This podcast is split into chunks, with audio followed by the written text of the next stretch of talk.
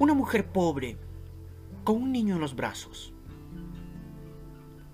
Pasando delante de la caverna escuchó una voz misteriosa, que allá adentro le decía, ven, entra y toma todo lo que desees, pero no te olvides de lo principal. Recuerda algo, después de que salgas, la puerta se cerrará para siempre. Por lo tanto, aprovecha la oportunidad, pero no te olvides de lo principal. La mujer entró en la caverna y encontró mucha riqueza. Fascinada por el oro y por las joyas, puso al niño en el piso y empezó a juntar, ansiosamente, todo lo que podía en su delantal. La voz misteriosa habló nuevamente. Tienes solo ocho minutos. Agotado los ocho minutos, la mujer cargada de oro y piedras preciosas corrió hacia afuera de la caverna y la puerta se cerró.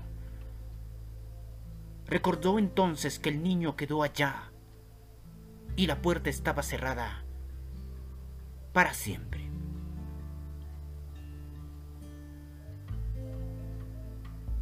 La riqueza duró poco. Y la desesperación siempre. Lo mismo ocurre a veces con nosotros. Tenemos unos 80 años para vivir en este mundo. Y una voz siempre nos advierte. No te olvides de lo principal.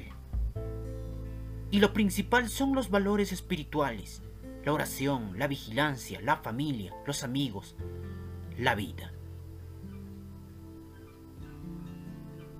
Pero la ganancia, la riqueza, los placeres materiales nos fascinan tanto que lo principal siempre se queda a un lado.